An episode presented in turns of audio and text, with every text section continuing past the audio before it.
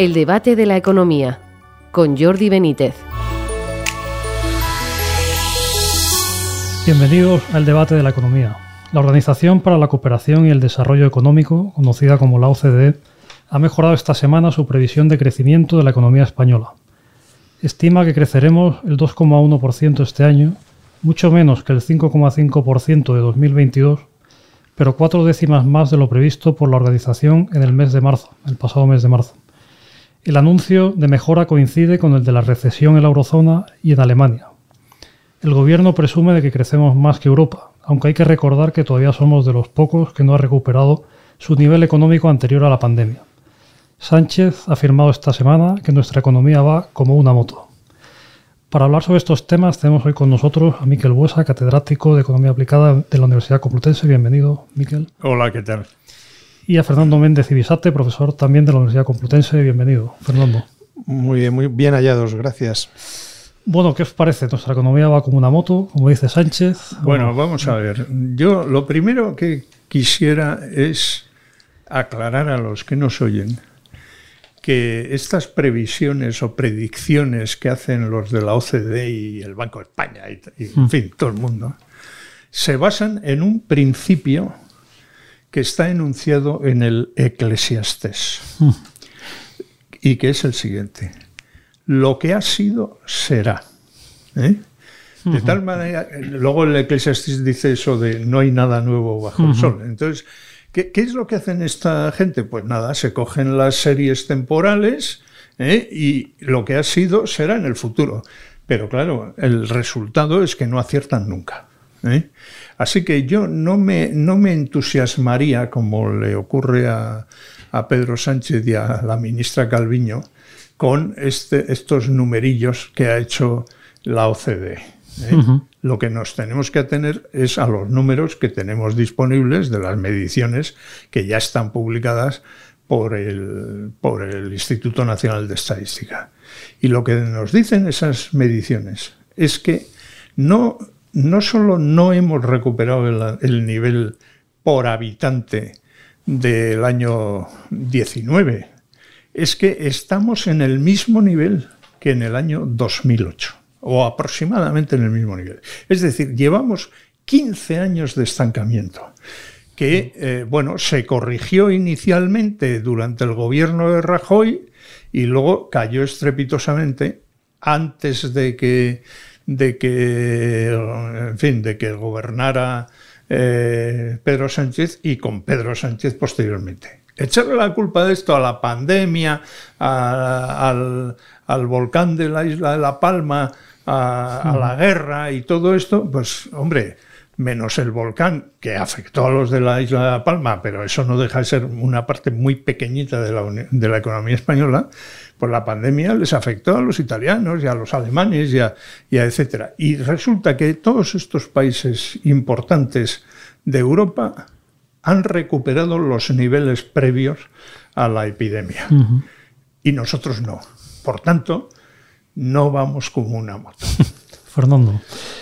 Sí, a ver, suscribo absolutamente todo lo que dice Miquel, pero además eh, añado, mm, eh, cada vez que oigamos lo de que estamos creciendo por encima de la media de la zona euro o que España está registrando o va a registrar el mayor crecimiento del PIB entre las principales economías de la zona euro, eh, tentémonos a qué decimos porque no es lo mismo aplicar un porcentaje de crecimiento sobre una base de cuantía pequeña que la mitad de ese porcentaje de crecimiento sobre una base de cuantía eh, mucho más grande. No es lo mismo el 10% de 20 que el 5% de 100, ¿vale? Y entonces no crecemos eh, como una moto, incluso, incluso, incluso aunque los datos fuesen verdad.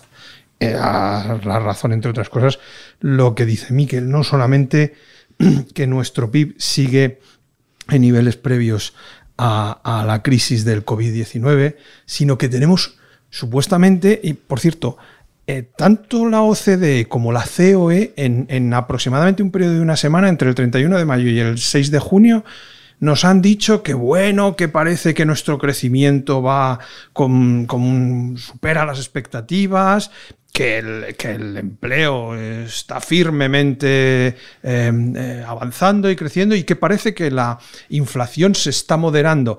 Eh, no sé, llaman moderación a una tasa de inflación del 4% o, o, una subyacente en torno al 6, 6 y pico, ¿no? Lo cual a mí no me parece en ninguna de las dos cifras moderación. Pero bueno, respecto al crecimiento y el empleo, cuidado.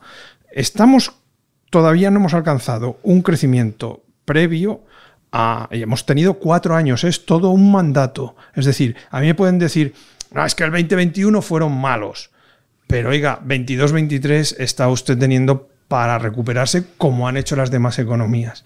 Y eso con un millón supuestamente más de empleos, ¿vale? Es decir, o una de dos, o nos están llamando torpes, porque no sabemos trabajar bien, porque un millón más de empleados producen eh, menos que, que, hace, o sea, tanto como en el, en el 2019, un, millón más de empleados, o eh, nos están llamando nos están llamando vagos, o una de dos, o también puede ser que todo sea un espejismo de cifras, ¿no? De lo del millón de empleo, o una combinación de alguna de esas.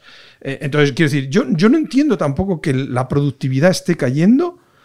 tenemos unas tasas de actividad peores todavía que las de hace 16 años. Decía Miquel, mira, la tasa de paro eh, en el último trimestre del 2007, primer trimestre del 2008, era del 13,64. La tasa de paro del primer trimestre, estoy dando datos EPA, ¿no?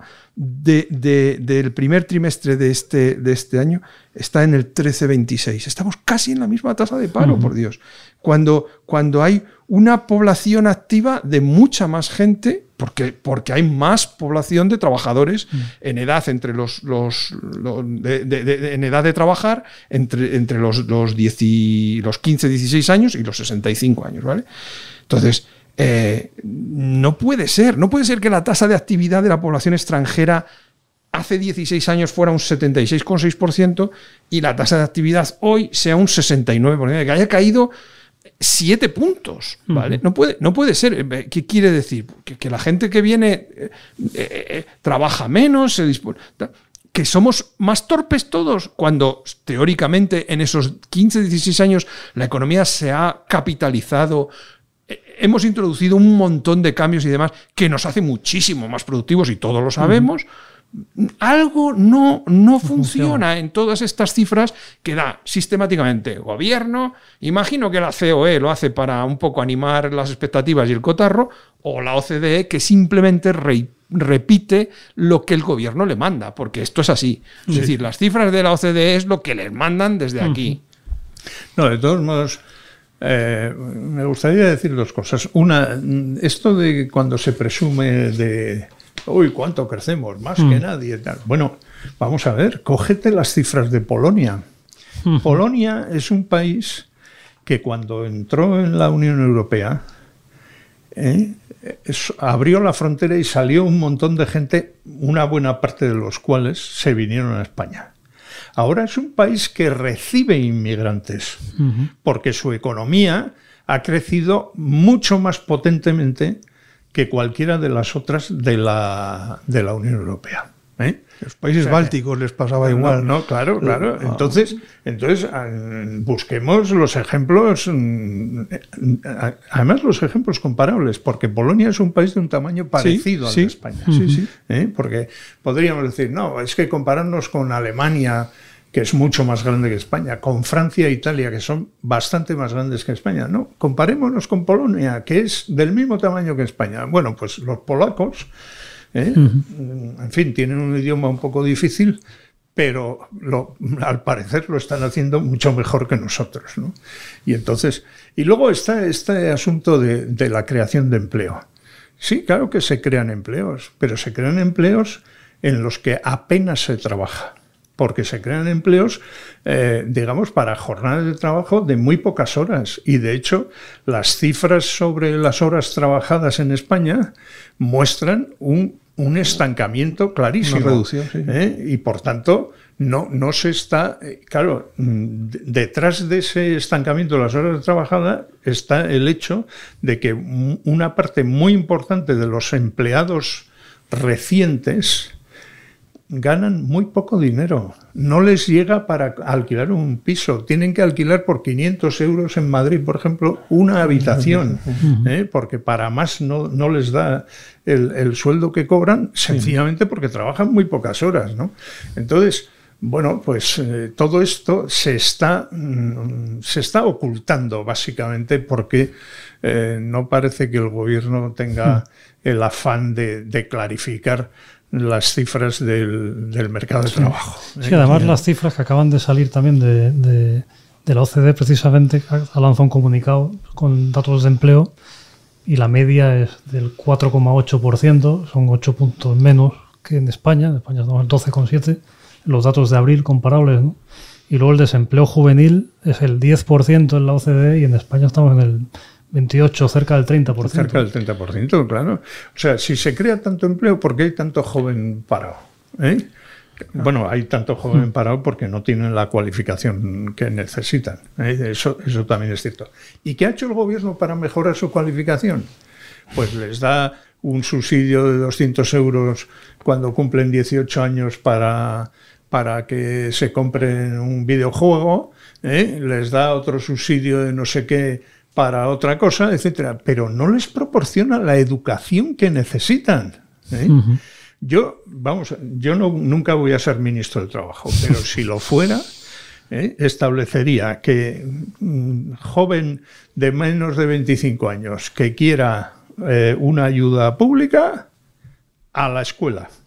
Nada de un curso especializado de dos semanas. No, no, no, a la escuela, a la escuela a la que no fue cuando tenía la edad. O de 20.000 euros eh, cuando cumplen 18, ¿no? Como decía sí, como, como, ha prometido, etcétera. O sea, es que es, es, es verdaderamente un disparate, ¿no? Todo esto es a la escuela y mejorar y mejorar mucho nuestro sistema de educación que cada vez se ha ido debilitando más. Eso también. volviendo con lo que decía Miquel de, de lo de Europa, eh, eh, él hablaba de, compararnos con Polonia. Simplemente Irlanda.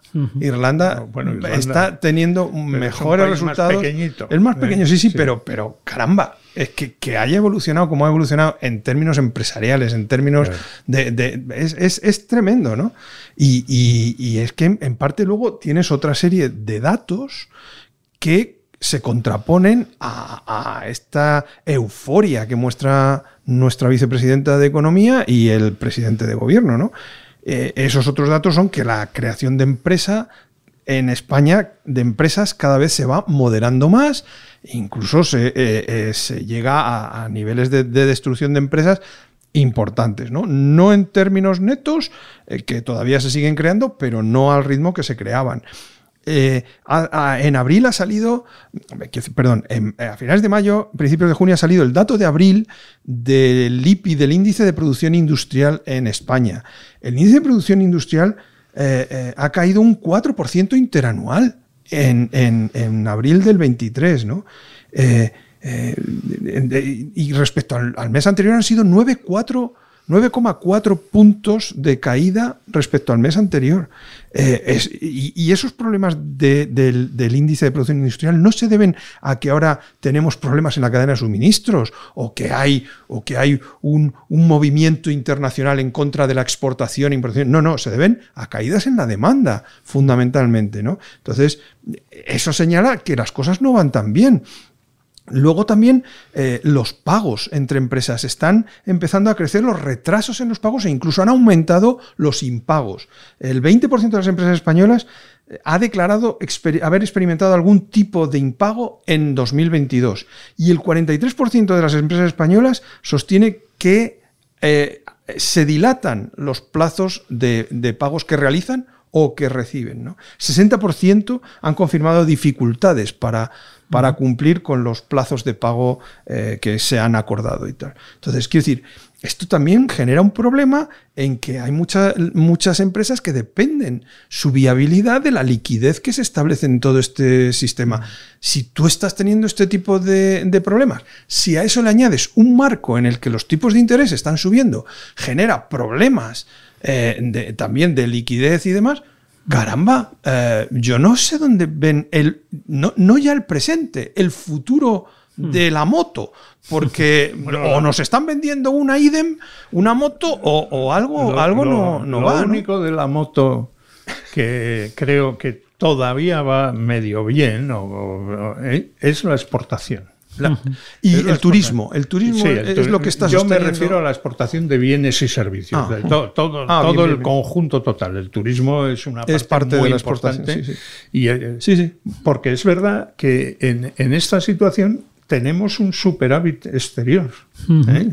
en, cuenta corriente, en la balanza de cuenta corriente, que se debe a ese, a, ese buen nivel de la exportación. Pero no olvidemos que esto se ha logrado en estos últimos años después de la pandemia sobre el fundamento de una devaluación salarial muy importante fruto de la inflación. Cierto. Porque claro, el gobierno este que nos gobierna o nos malgobierna, ¿eh?